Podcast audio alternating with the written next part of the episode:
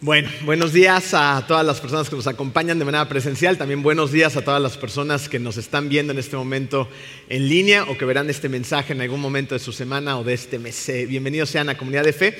Como les platicaba hace ratito, vamos a continuar el día de hoy con esta serie acerca de Filipenses y eh, bueno, vamos a empezar a, ponernos en sintonía eh, de la siguiente manera. Miren, una cosa es conocer el Evangelio y otra muy diferente es vivirlo. Es precisamente en esa combinación de saber con la experiencia de una relación verdadera con Jesús lo que nos lleva precisamente a confiar en Él. Y cuando confiamos en Jesús, entonces lo obedecemos. Y ese fue precisamente el caso del apóstol Pablo. Su vida, en un momento muy particular, fue cautivada por Jesús, a tal punto que sin importar si sus circunstancias eran favorables o eran adversas, él vivió convencido que a partir de su encuentro con Jesús, su vida sin Jesús era nada. Él declara, de hecho, que era como basura, pero su vida con Jesús lo es todo. Y así es precisamente como el apóstol Pablo a través de una rápida reseña de su vida, muy complejo de hacer esto porque su vida e, es, una aventura constante de subidas, bajadas, de encuentros con, Dios, con Jesús, de, enfrentamientos a, los fariseos. Vaya, es una aventura impresionante.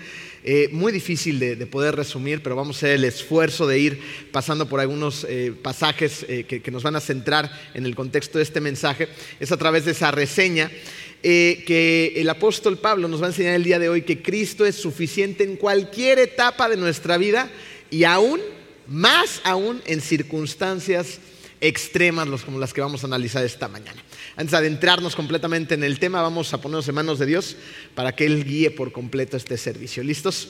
Querido Dios, te damos muchas gracias, Padre amado, porque nos has permitido venir hasta este lugar a adorarte, a, cantarte, Señor, y en este momento a recibir tu palabra, Padre. Te damos gracias porque has preparado nuestros corazones y te pido por aquellas personas que van llegando que tú suavices esos corazones que muchas veces vienen hechos piedra por circunstancias precisamente de la vida, porque nos encontramos lejos de ti. Tú hoy nos ablandes, Padre, nos permitas poner atención y que tu palabra entre directo a nuestro corazón, Señor. Te damos gracias por tanto que nos das en el nombre hermoso de ti, Hijo Jesús. Amén. Bueno, vamos a, empezar directamente con Filipenses 4, 10 al 13, que es lo que vamos a estudiar el día de hoy. Vamos a leer estos versículos de manera eh, completa. Vamos luego a pasar por algunas de las partes de la vida de Pablo a través de Hechos y al final vamos a retomar Filipenses 4, 10 al 13 y van a ver cómo va a cambiar nuestra manera de, comprender estas líneas. ¿ok? Dice así, Pablo, me alegro muchísimo en el Señor de que al fin hayan vuelto a interesarse en mí. Claro está que tenían interés, solo que no habían tenido la oportunidad de demostrarlo.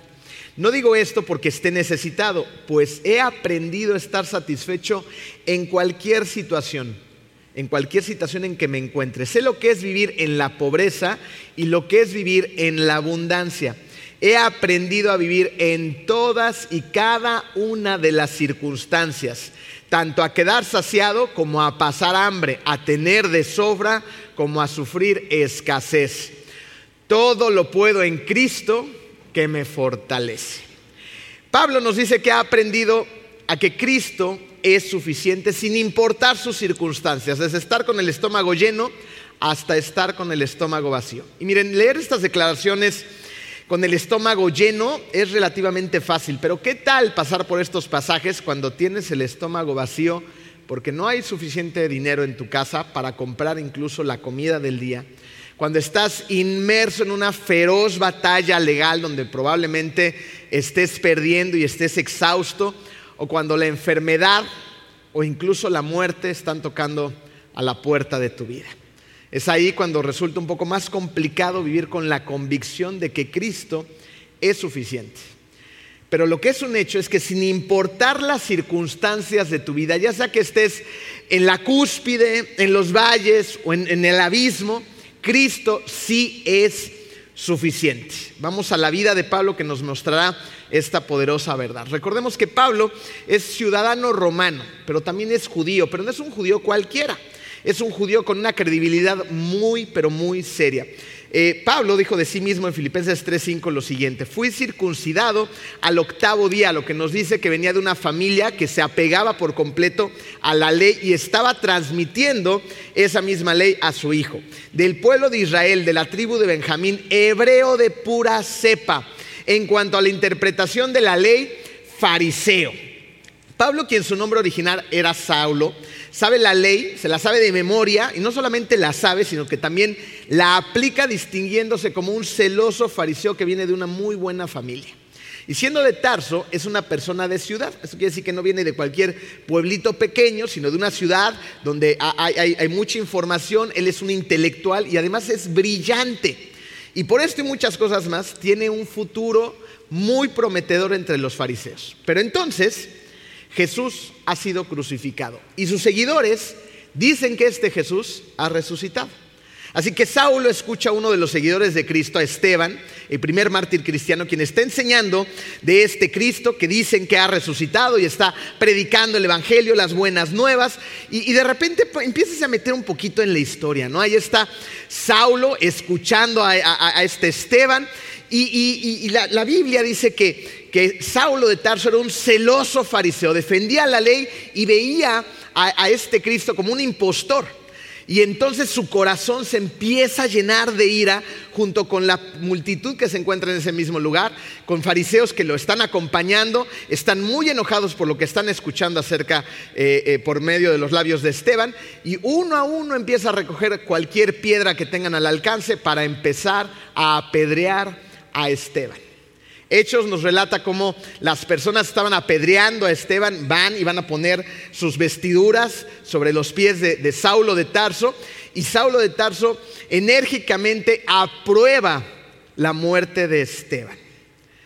La esperanza de, de, estas personas que están asesinando a Esteban apedreadas era una vez más terminar tajantemente con las buenas nuevas acerca de Jesús. Pero no ocurre eso, sino todo lo contrario. Las personas que, se enteran de este suceso, que, están poniendo su fe en Cristo, van a empezar a huir precisamente porque está corriendo eh, su vida a peligro y se van a empezar a dispersar, pero no se van a ir callados, sino que van a empezar a hablar acerca del mensaje de Jesús y lo van a empezar a dispersar por todos lados. El Evangelio empieza a crecer a una velocidad impresionante.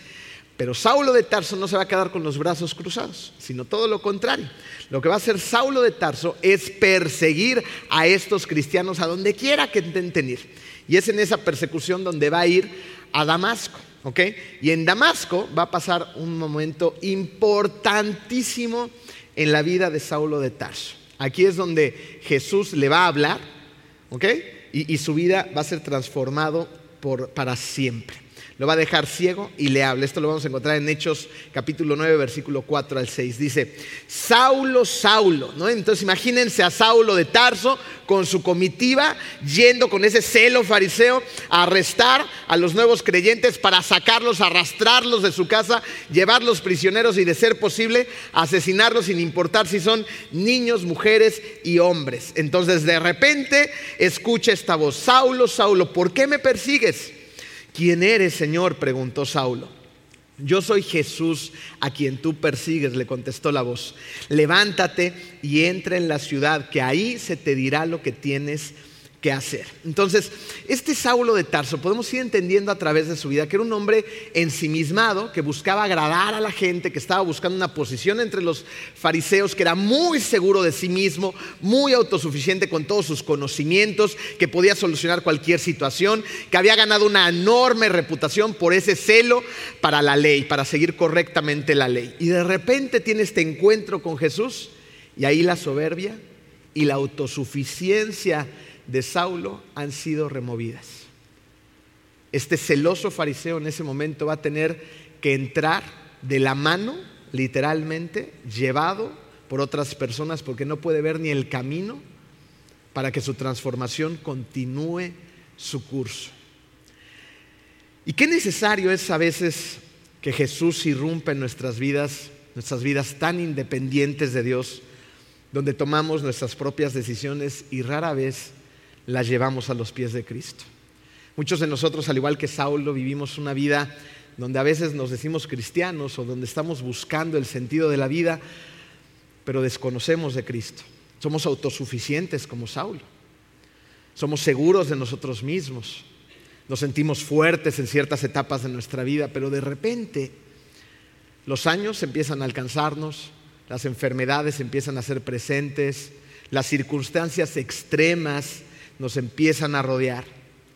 Y qué atinado y qué necesario es que a través de este sufrimiento, de estos momentos tan complejos y tan dolorosos para nosotros, Dios nos hable a través de este sufrimiento, precisamente para que nos dejemos de ver a nosotros mismos y pongamos nuestros ojos en lo único que vale la pena, en Jesús, que dejemos de ver lo terrenal y posemos nuestra mirada sobre lo eterno.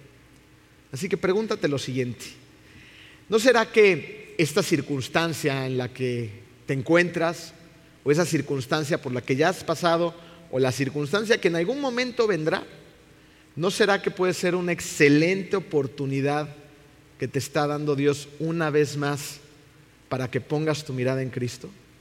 ¿No será? ¿No será que tienes una oportunidad antes de que llegue tu día final en esta tierra y te diciendo, alto, no sigas adelante porque ese no es el camino indicado? Esa autosuficiencia, ese egocentrismo, esas cisternas vacías donde estás buscando llenarte y saciar tu sed, no te la quitarán jamás. El único que vale la pena, que es real, que tiene un amor incalculable por ti, tiene nombre y se llama Jesús. Es ahí donde tenemos que pararnos y posar nuestros ojos sobre Él. ¿No será que es tu caso y tienes que bajar el ritmo para replantearte en tu propia búsqueda? e ir a la única cisterna donde encontrarás el agua que sacia la sed. ¿Qué pasa después en la vida de Pablo? Ahí en Damasco, Saulo, siendo todavía Saulo, va a tener una interacción muy interesante con un discípulo llamado Ananías, ¿se acuerdan de él? Ananías va a tener una interacción con Dios también muy especial, porque Dios le va a pedir que vaya a sanar, a devolverle la vista a Pablo. Bueno, a Saulo todavía, ¿ok? Y, entonces Ananías va a empezar a platicar con Dios en, una, pequeña, eh, eh, unas cuantas palabras donde Ananías le va a decir a Dios desde la siguiente perspectiva, haciéndole como recordar quién es Saulo de Tarso, ¿no? Diciéndole a Dios, a ver Dios, este Saulo de Tarso, ¿sí sabes que es un terrorista? ¿Sí, ¿Sí, sabes que es un asesino? ¿Sí sabes que está tratando de perseguir a tus seguidores? Entonces, ¿por qué me mandas a mí? No, en una de esas, si a mí también me persigue, me hace daño, me arresta, me quiere matar, no inventes, Dios. ¿No? Y en ese momento, Dios le va, a le va a decir las siguientes palabras a Ananías.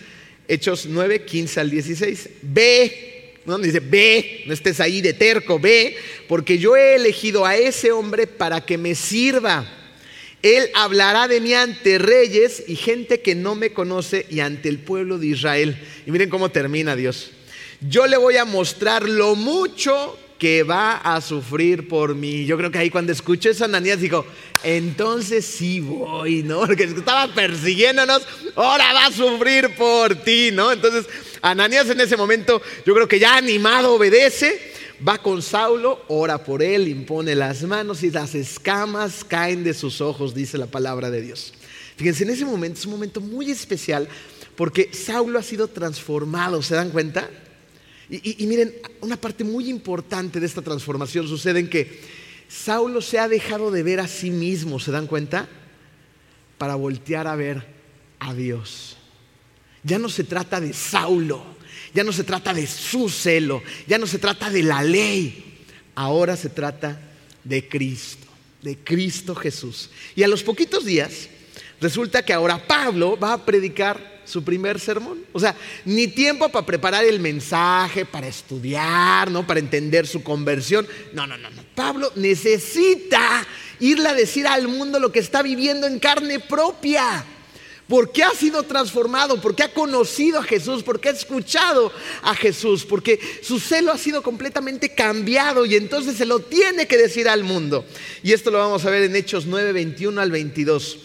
Todos los que le oían quedaban asombrados y preguntaban, ¿no es este el que en Jerusalén perseguía a muerte a los que invocan ese nombre? ¿Y no ha venido aquí para llevarse los presos y entregarlos a los jefes de los sacerdotes? Pero Saulo cobraba cada vez más fuerza y confundía a los judíos que vivían en Damasco, demostrándoles que Jesús es el Mesías. ¿No tienes a un ex terrorista de los cristianos? Ahora hablando acerca del mensaje de los cristianos.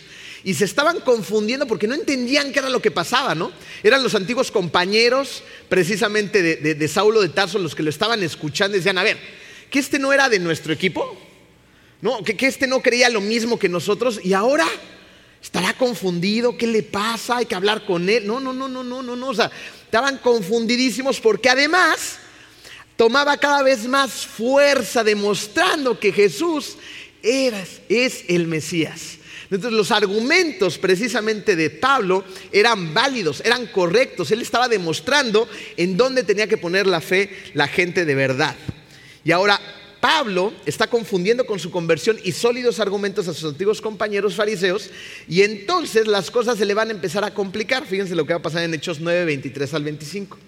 Los judíos se pusieron de acuerdo para hacerlo desaparecer.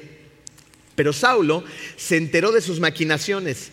Día y noche vigilaban de cerca las puertas de la ciudad con el fin de eliminarlo. Pero sus discípulos se lo llevaron de noche y lo bajaron en un canasto por una abertura en la muralla. ¿No parece esto una película de acción? O sea, eh, eh, metámonos de verdad en la historia, ¿ok? Entonces, fíjense, esos, esos compañeros de Pablo, con los que él hizo la vida, con los que él eh, discutía ciertos argumentos y los defendían a capa y espada, ahora de día y de noche están buscándolo para eliminarlo de la faz de la tierra. Lo quieren matar.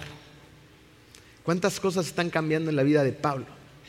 Y, Pablo en medio de la noche, por medio de unos discípulos que también tienen su fe en Cristo, no se la tienen que ingeniar para escabullirse entre las calles, ir a la muralla, buscar un, lugar donde ellos se pueden hacer así, ya saben, como el piecito de ladrón y escalar la muralla, tiran una soga tal vez, una canasta. O sea, Pablo no, se estaba yendo en un, viaje de fin de semana, bien equipado, con, una canasta de manzanas, unos sándwiches preparados, nada de esto. Saulo salió corriendo de la ciudad porque lo querían matar, matar las personas con las que creció. Entonces tiene que bajar de la muralla en esa canasta, seguramente con lo que traía puesto, y a huir por su vida. Entonces, las circunstancias de Pablo están cambiando de una manera precipitada e impresionante. Él tenía un futuro eh, muy prometedor. De repente está ciego, ha escuchado la voz de Jesús. Ahora su nombre es otro, su celo también. Antes perseguía a los que predicaban el Evangelio, ahora predica el Evangelio y el perseguidor ahora es perseguido. ¿Cuántos cambios? ¿Cuántas circunstancias tan extremas? Así que, ¿qué hace Pablo? Se va a Jerusalén. ¿Por qué? Porque ahí hay un grupo de cristianos ya establecidos, entonces posiblemente se pusieron de acuerdo y los discípulos, Pablo dijeron, a ver, ¿a dónde te vas? Que no te vayan a querer asesinar. Pues vete a Jerusalén, ¿no? Ahí hay unos cuantos cristianos, seguramente te van a dar una cálida bienvenida, todo va a estar bien. ¿Qué puede salir mal? Hechos 9:26. Cuando llegó a Jerusalén, trataba de juntarse con los discípulos, él quería, trataba de estar con ellos, pero todos tenían que miedo de él, le tenían miedo, porque no creían que de veras fuera discípulo. O sea, dijeron, a lo mejor este viene como espía, no nos tiene una trampa, nos va a arrestar y nos va a llevar a la cárcel para que luego nos asesine, ¿no? Pinten su raya, ley del hielo, nadie le habla a Pablo. No sabemos realmente quién es este individuo. ¿Puedes imaginar lo que sentía Pablo cuando sus antiguos amigos lo querían matar y sus nuevos supuestos amigos no quieren estar con él porque él representa un peligro? Él se debió de haber sentido muy solo. Y yo no sé si tú has experimentado en algún momento de tu vida esa soledad, esa soledad que sientes que te están arrancando un pedazo del alma, donde te sientes vacío. Muy posiblemente Pablo en ese momento donde lo están persiguiendo, y él sabe cómo perseguían los fariseos, porque era su especialidad donde no tiene amistades en ningún lugar, donde está huyendo de sus posibles asesinos, se siente probablemente vacío, solo. Pero Dios es muy bueno y Dios es bueno todo el tiempo. Y Él sabe lo que necesitamos. Él sabía también lo que necesitaba Pablo en el momento adecuado. ¿Ok? Porque es diferente ¿no? Saber lo que queremos. Muchos de nosotros sabemos lo que queremos, pero no siempre sabemos lo que necesitamos. Pero Dios sí. Y Dios es tan bueno que no siempre nos da lo que queremos, sino lo que necesitamos. Así que en el momento eh, oportuno va a aparecer un hombre llamado Bernabé en la vida de Pablo, quien va a ser prácticamente su primer amigo. Pero no solamente va a ser su primer amigo, ¿eh? también va a ser su compañero de aventuras misioneras. Entonces, Bernabé al principio lo que va a hacer es ayudarle a ganar credibilidad ante los nuevos cristianos a Pablo. Y Pablo nuevamente va a empezar a predicar, emocionado, va a llevar el Evangelio, bueno, que puede salir mal, ya me aceptaron estos chavos, estoy en casa con mis hermanos en Cristo, pero nuevamente en el mismo capítulo lo van a tratar de asesinar. Y otra vez Pablo va a tener que salir corriendo de esa ciudad. Y fíjense, hasta este momento Pablo ha sido víctima de conspiraciones, ¿ok? Lo han tratado de asesinar. Y él se ha enterado a tiempo y ha logrado huir a toda velocidad. Pero es en la ciudad de Listra donde va a sufrir el primer atentado contra su vida. Resulta que él estaba, acaba de hacer un milagro y de repente empieza a hablar con los fariseos, empieza a hablar acerca también del Evangelio. Y entonces, ¿qué vueltas da la vida? Porque se acuerdan cuando él estaba ahí con las vestiduras, aprobando enérgicamente la muerte de Esteban? Pues ahora él va a recibir la primera pedrada de muchas en ese momento. Y de repente, así como, ¿se acuerdan? ¿Vieron la película de Matrix? ¿No? Como esquivaban las balas, pues imagínense ahora Pablo, ¿no? Estaba predicando y de repente una piedra y eso fue para mí. ¿No? Y otra y otra y otra, hasta que la primera impacta en su cuerpo, la segunda lo lastima, la tercera a lo mejor le roza, la cuarta lo descalabra, la quinta le abre la cara, empieza a sangrar, empieza a perder el control, empieza a caer, termina en el suelo lleno de sangre. A tal punto que Hechos 14, 19 dice, apedrearon a Pablo y lo arrastraron fuera de la ciudad creyendo que estaba muerto. ¿Se imagina cómo lo dejaron para haber creído que estaba muerto? Aventaron su cuerpo lejos de la ciudad para que seguramente se lo comieran los animales salvajes. Pero Pablo no estaba muerto. Él se recupera y a diferencia de muchos de nosotros, ¿eh? él sigue predicando. Digo a diferencia porque yo no sé tú, pero seguramente yo, si me están atentando contra mi vida y me están agarrando a pedradas y me dejan medio muerto, es difícil tener la fuerza de este hombre para levantarse, recuperarse y seguir llevando a cabo la misión. Luego en Hechos 15, Pablo y Bernabé van a tener una pequeña diferencia, que no es tan pequeña, porque se van a dividir sus caminos. Resulta que iban a seguir con la misión y querían incluir a otros compañeros en ella. Y, Bernabé quiere llevar a una persona que en un momento abandonó a Pablo. Y Pablo dice, no, yo no quiero hacer la misión con él porque ya me abandonó y seguramente va a volver a quedar mal. Y Bernabé pues se monta en su macho y dice, no, que sí venga. Entonces dicen, pues ahí nos vemos, ¿no? Y cada quien agarra su camino.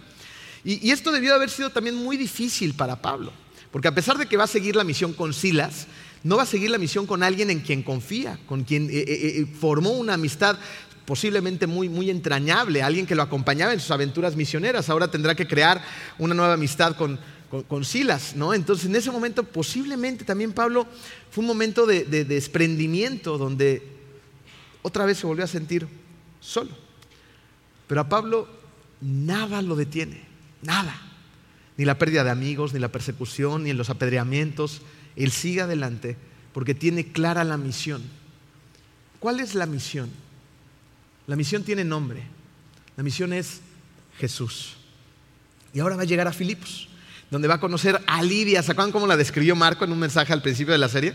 Lidia, esta mujer fashionista, que era como la, dueña de Prada de aquella época, una mujer que comerciaba con costosas eh, telas púrpuras. ¿No? Y, podemos deducir que ella, evidentemente por la descripción bíblica, es una mujer que es adinerada, que tiene una posición muy sólida, económica, y posiblemente Pablo llegó con Lidia Lidia, la Biblia dice que, Lidia los empujó a que se quedaran a, dormir y a descansar en su casa durante varios días.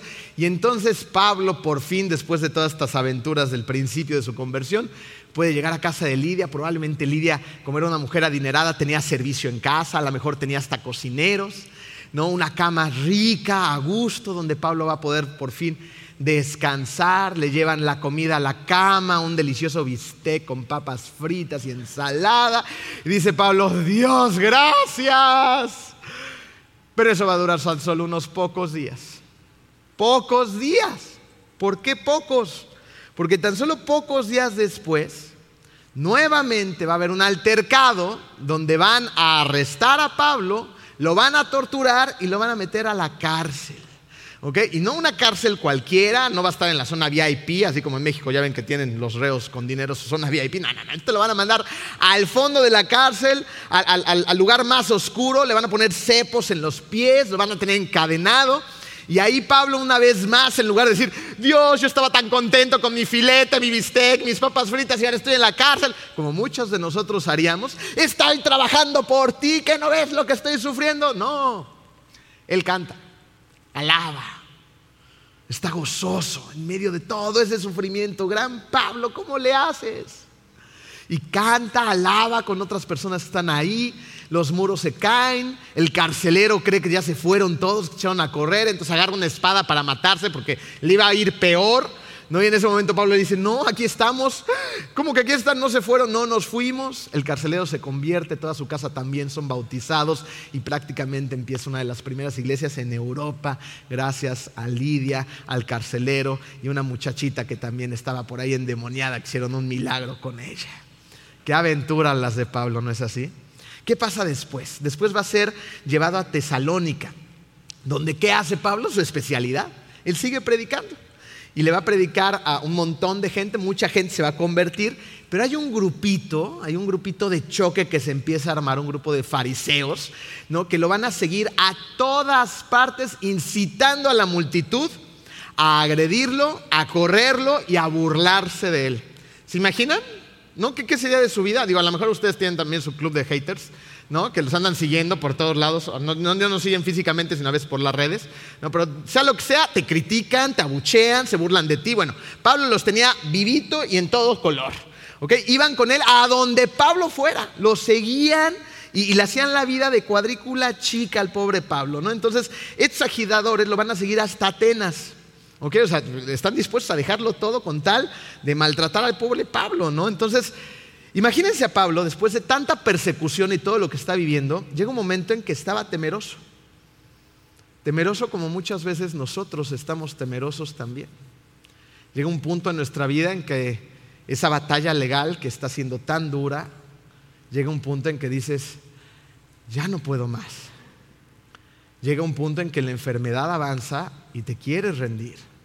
Llega un punto en que la economía aprieta tanto que, que dices, Dios mío, ¿cómo le hago para seguir adelante? O cualquier otra circunstancia. Sin embargo, Dios nos anima a seguir adelante, como animó al mismísimo Pablo en Hechos, en Hechos 18, 9 al 10.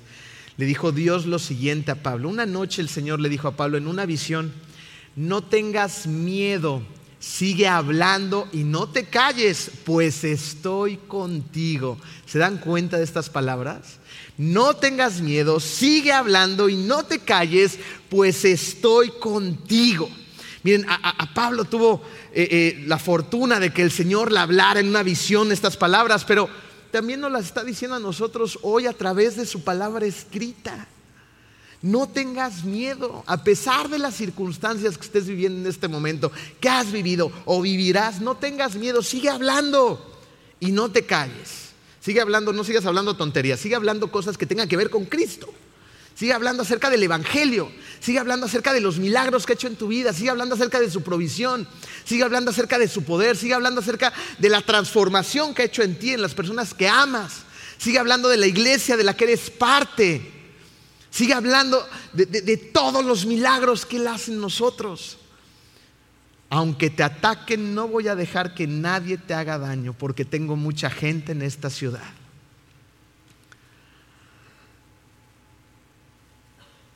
En esas veces que sentimos que no podemos más, que nos queremos rendir, que tenemos miedo, Dios nos sigue cuidando.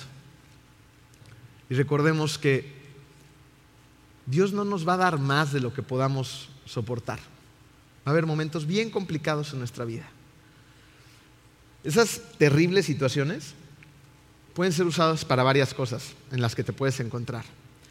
Una de ellas puede ser para que te acerques a Cristo. Hay gente en esta sala que nos está viendo o nos verá que no conoce a Cristo. Y es precisamente a través del dolor y del sufrimiento que su mente se abre, que su corazón se abre, porque llega un punto en el que ya no puedes más. Llega un punto en que tu autosuficiencia, en el que tu egocentrismo, en el que tu seguridad en ti mismo no da para más. Y te das cuenta que necesitas depender del rey del universo. Ese dolor y ese sufrimiento puede tener una enorme causa para todas aquellas personas que todavía no voltean a ver a Jesús. Y es decirte, para, pon tus ojos en mí, pon tu confianza en mí y verás como decía la canción hace rato. Hago bellos jardines, aún en lugares donde estaban tumbas antes en lugares donde no había posibilidad de que hubiera vida en absoluto. Jesús irrumpe en esas vidas y las transforma para siempre. Y también lo puede utilizar para que seas un testimonio para los demás. Ese sufrimiento que a veces cargamos, que, que a veces rechazamos, puede ser usado como un fuerte testimonio de tu dependencia a Cristo para llevar a otros a los pies de Cristo. Pablo después de ser animado por el Señor, como muchas veces nosotros necesitamos ser animados por el Señor, va a continuar su viaje misionero como tú y yo necesitamos continuar nuestro viaje misionero. Y luego va a llegar a, Éfeso, donde en Hechos, eh, Hechos 19:11 dice lo siguiente, Dios hacía milagros extraordinarios por medio de Pablo. Eh, eh, la historia bíblica dice que había ropa que incluso tocaba Pablo, que tenía la capacidad de sanar a otras personas simplemente por haberlo tocado. También estaba haciendo milagros, estaba sacando demonios por todos lados, estaba haciendo cosas impresionantes Pablo, pero sobre todo, independientemente de los milagros, que son muy poderosos, estaba hablando del Evangelio, estaba predicando sin parar. Y, resulta que el Evangelio ha penetrado tanto en la cultura de Éfeso que todo el ambiente de la ciudad, incluso el ambiente socioeconómico, va a empezar a cambiar.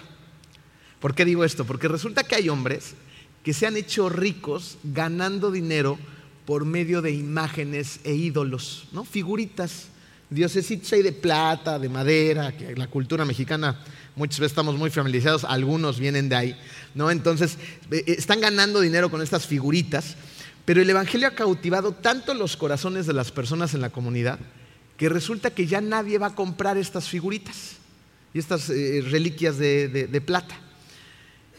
¿Qué es lo que está pasando? Que, la gente está creyendo en Jesús. Y cuando la gente de verdad cree en Jesús, cambia su forma de vida. Y lo que va a suceder es que estas personas que antes se ganaban la vida de esa manera, ahora van a tener que cerrar sus tiendas. Ya no van a poder vender ni hacer dinero por medio de eso. ¿Y qué pasa cuando alguien lleva a la quiebra a los demás? ¿Se ponen muy felices los que han quebrado? Se van a enojar. Entonces estos fabricantes de ídolos van a iniciar un gran disturbio hacia el cristianismo y hacia Pablo. Y, es aquí donde vale mucho la pena ver cómo la revolución del cristianismo está tomando cada vez más fuerza y se vuelve muy peligrosa para todos aquellos quienes la practican, quienes están llevando el mensaje. A tal punto que cerca de 40 hombres van a hacer un juramento de no comer ni beber nada hasta que Pablo esté muerto. ¿Se imaginan? Ahora, tenías primero a los que conspiraban, luego te apedrean, luego tienes a tu grupo de haters que te siguen para todos lados, y ahora 40 personas están dispuestas a dejar de comer y de beber hasta que te maten. Y no solamente se ponen de acuerdo para hacer su, su huelga de hambre, no. Además, ellos van a conspirar para tomarlo en una emboscada y acabar con su vida. Ahora, díganme una cosa, ¿Pablo ha vivido circunstancias extremas? ¿Ha vivido circunstancias más extremas que las tuyas? Porque que, las mías por muchísimo. no hay punto de comparación. Pablo va a decir lo siguiente acerca de sus circunstancias extremas en 2 Corintios 11, 24 al 25. Cinco veces recibí de los judíos los 39 azotes. ¿Se acuerdan por qué no les daban 40? Porque se morían. O sea, 39 era como el límite para que estuvieran medio muertos. Y al 40, si el soldado se pasaba de un latigazo, pobre del soldado, le iba súper mal. ¿Ok? Entonces 39 era el límite por el daño corporal tan profundo que les hacían. Entonces Pablo dice, cinco veces recibí de los judíos los 39 azotes. Tres veces me golpearon con varas.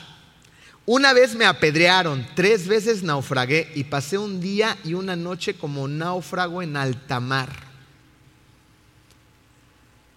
Su vida evidentemente no ha sido nada fácil, pero él tiene una perspectiva enfocada en Cristo acerca de esta aventura sobre el sufrimiento. Leer estas palabras es muy fácil cuando tienes el estómago lleno.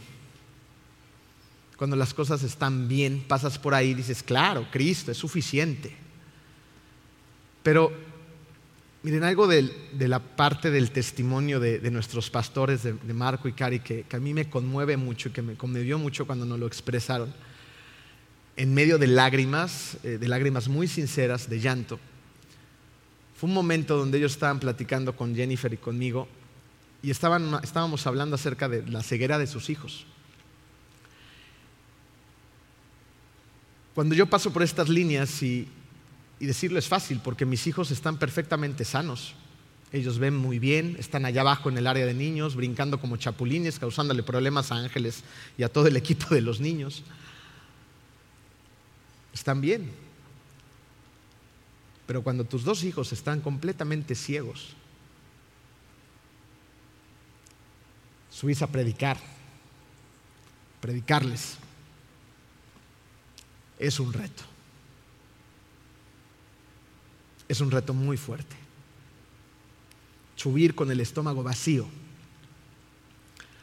y declarar quién es Dios, lo que hace Dios, lo que es capaz de hacer Dios. Y decirnos que si la ceguera de sus hijos sirve para acercarlos a los pies de Cristo, Cristo es suficiente.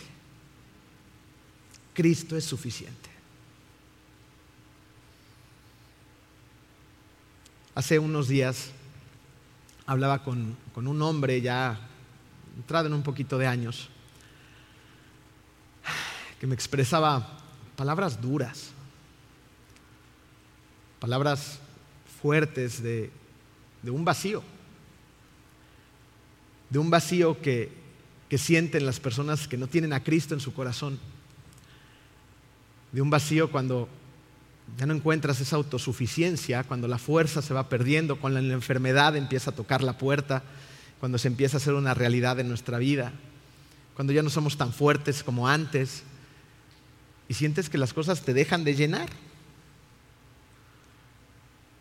Este hombre me expresaba el, el cómo ha llegado un punto en su vida en el cual se siente exitoso en muchas áreas donde antes o en momentos de su vida no lo había sido, donde había el dinero está fluyendo, donde hay cosas que están fluyendo que antes no fluían, pero, pero se siente vacío. Y hablábamos rápidamente de, de cómo vamos a buscar saciar nuestra sed en esas cisternas vacías de las que hemos platicado también en esta sala. ¿no? llenándonos de cosas materiales, de éxitos pasajeros, ¿no? de, cosas que nos terminan dejando más vacíos. Y de cómo existe una sola cosa en este mundo que se llama Cristo. Cristo Jesús, que es lo único que nos quita la sed para siempre. De cómo tenemos a través de las circunstancias extremas que darnos cuenta mientras tengamos chance de estar vivos de ir y rendir nuestra vida a Cristo, porque va a llegar un momento en el que el tiempo se nos va a acabar. Y más nos vale, antes de que el tiempo se nos acabe, de poner nuestra fe en Cristo. Porque esta efímera vida de unos cuantos años, las decisiones que tomemos aquí, sí van a impactar nuestra eternidad, que es muy, pero muy eterna. Más nos vale utilizar bien el tiempo que estemos aquí y aprovechar esas circunstancias extremas en la vida de cada uno de nosotros para poner toda nuestra fuerza, toda nuestra energía, toda nuestra pasión, cambiar nuestro celo del celo del mundo por el celo hacia Dios en lo que es lo correcto. Porque el tiempo sigue pasando y porque ninguno de nosotros tenemos la vida comprada. Y en cualquier momento se nos puede escapar de entre las manos.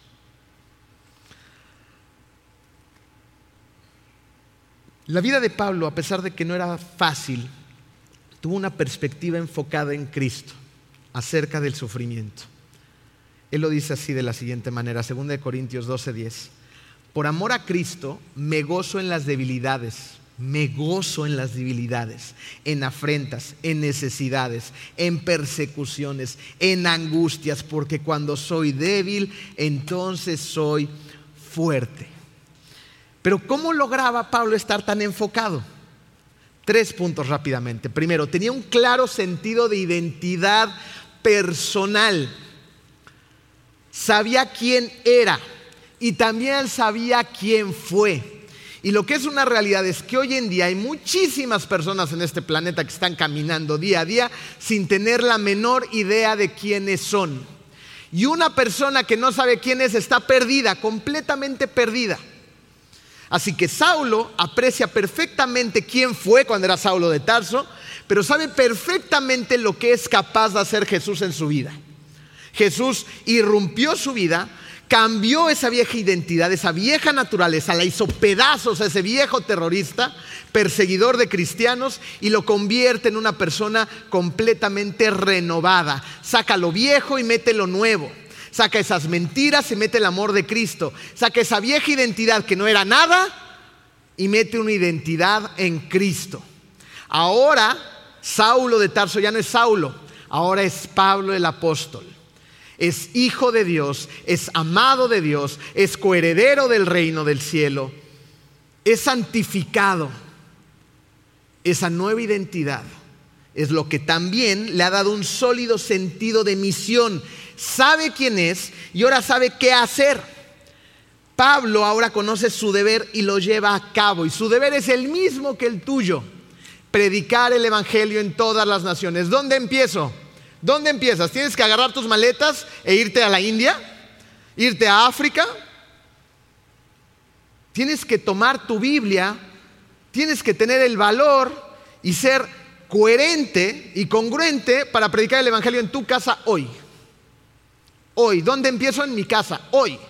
Con mi esposo, con mi esposa, con mis hijos, con mis vecinos, con mi hermano, con mi hermana, con aquel que me cae mal, con aquel que me cae bien, con la persona que tengo en, el semáforo enfrente, atrás, a un lado, con las personas que eh, educan a mis hijos en la escuela, con la persona que me ayuda en casa, con todos. Ahí empiezo.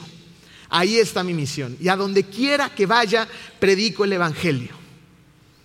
Y después perdón, porque salió el gallo Claudio, tenía un profundo sentido de propósito. Fíjense, Pablo entendió que no se trataba de sí mismo.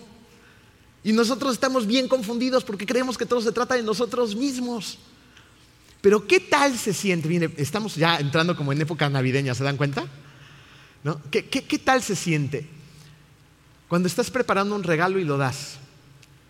¿Qué diferencia tan importante en ese sentir hay a cuando te lo dan? Yo no sé tú, pero dar un regalo nunca se compara con recibirlo. Cuando tú das, algo especial pasa dentro de ti. Es muchísimo mejor dar que recibir. No se trata de nosotros, se trata de los demás, se trata de Él y de los demás, no se trata de mí. Y Pablo entendió eso, que no se trataba de Él, se trata de Dios. El propósito de nuestra vida va mucho más allá de nuestros logros, nuestra tranquilidad, de nuestra felicidad, de nuestros propios sueños. ¿Sabes por qué? Porque estamos en este planeta por la voluntad de Dios y para su propósito. Por su voluntad y para su propósito. Así es como Pablo un hombre que empieza su vida acomodada, prometedora, un gran fariseo, situaciones económicas solucionadas, reconocimiento de la gente, va a emitir la ley, a practicarla, lo que le encanta, pero en un punto tiene un encuentro con Jesús, termina perdiendo todo lo terrenal, porque lo perdió todo por lo que podemos ver, pero gana lo eterno, gana lo que es eterno, gana a Cristo, lo cual le va a dar identidad, le va a dar una misión y le va a dar propósito. ¿Se imaginan? ¿Se imaginan? Si fuéramos muchos más los que tuviéramos esa identidad, esa misión y ese propósito, ¿cómo se transformaría la sociedad como en Éfeso? Todo cambiaría, todo. Nuestros hábitos de consumo, los lugares que visitamos, los lugares a donde vamos, la forma en la que hablemos, y no por legalismo, ¿eh? sino por una relación verdadera, por una relación profunda, no por andar juzgando a los demás, sino al contrario, por ir dando gracia, amor, misericordia, siendo un espejo del reflejo del amor de Jesús a los demás. Eso es lo que deberíamos hacer, tener identidad, misión y propósito.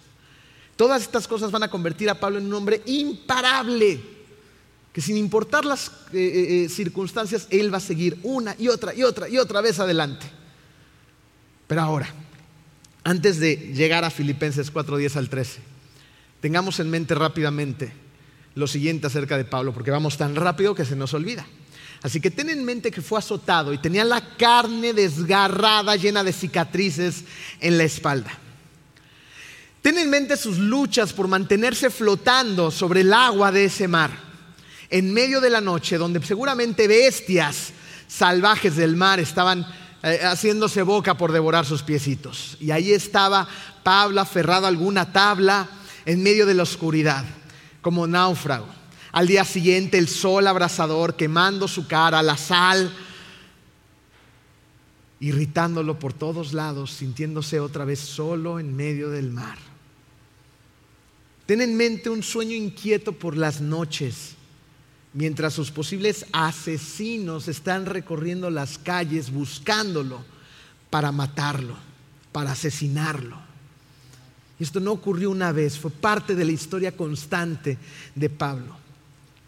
Ten en mente, una vez más, el cuerpo de Pablo en el suelo, tratando de protegerse de esas piedras filosas, lleno de sangre con ese sabor a óxido de la sangre en la boca, desmayándose,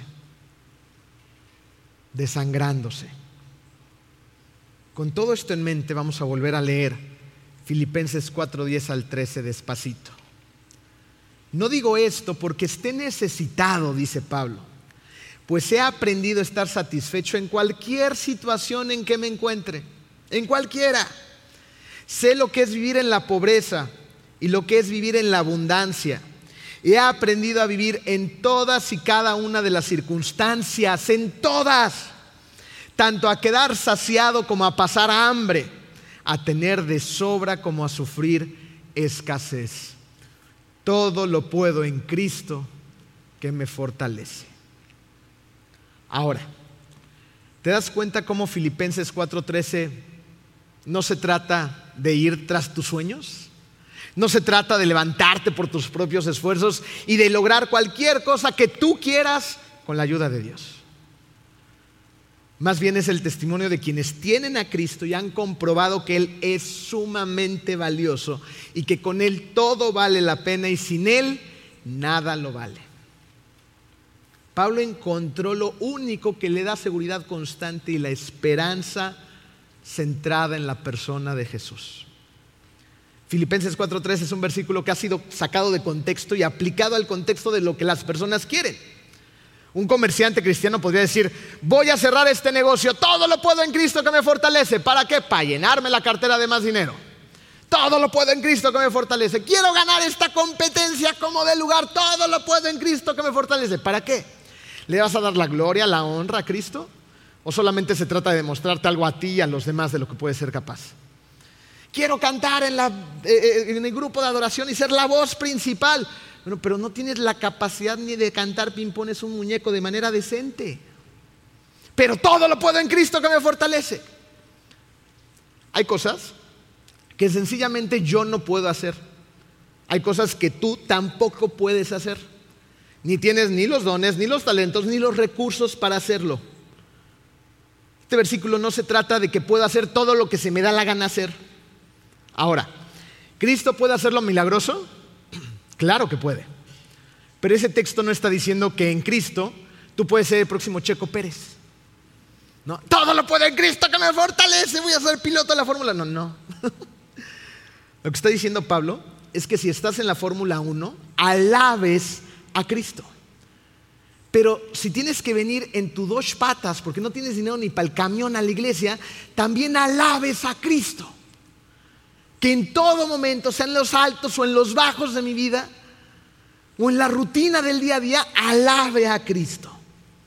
Eso es estar confiado y pleno en la suficiencia de Jesús, lo cual nos va a traer verdadero contentamiento. Ahora, ¿cuál es el verdadero contentamiento? Esto lo van a ver el próximo fin de semana. ¿Ok? Ah, pues para que regresen. bueno, vamos a, orar y a dar gracias por la palabra de Dios y por este tiempo en la iglesia. Gracias te damos, Padre hermoso, porque tú eres suficiente, Señor. Gracias te damos porque a través de las crisis, de las circunstancias adversas, tú las utilizas para que nosotros podamos dejar de vernos a nosotros mismos y voltearte a ver a ti, Padre. Te damos gracias, Señor, porque estás trabajando en las vidas de personas que aún no ponen su fe en ti, Padre. Entra en sus corazones, irrumpe en sus vidas. Tócalos, Señor, y haz que te abracen para que su vida sea transformada. Olvidémonos de lo terrenal, sino en la eternidad, Señor. Y el día de mañana todos podamos celebrar juntos en esos banquetes, alabando, adorándote por el resto de la eternidad en un cuerpo perfecto que jamás se va a deteriorar. Gracias, Padre, por tu palabra. Gracias por la vida de este interesantísimo personaje de Pablo. Porque fue un hombre que se mantuvo firme en el Evangelio, que conocía la misión, conocía su propósito, conocía su identidad y eso le dio toda la fuerza que necesitaba para hacer las cosas grandiosas que hizo en tu nombre. Permítenos a nosotros también, Señor. A esas personas que no somos dignas, Padre, aunque no somos terroristas cristianos, pero estamos llenos de deficiencias, de carencias y somos a veces piezas muy inútiles, pero tú sabes, Padre, que puede ser, podemos ser usados por ti cuando nosotros tenemos ese corazón dispuesto para ello. Todo esto te lo entregamos y te lo pedimos en el hermoso nombre de tu Hijo Jesús. Amén.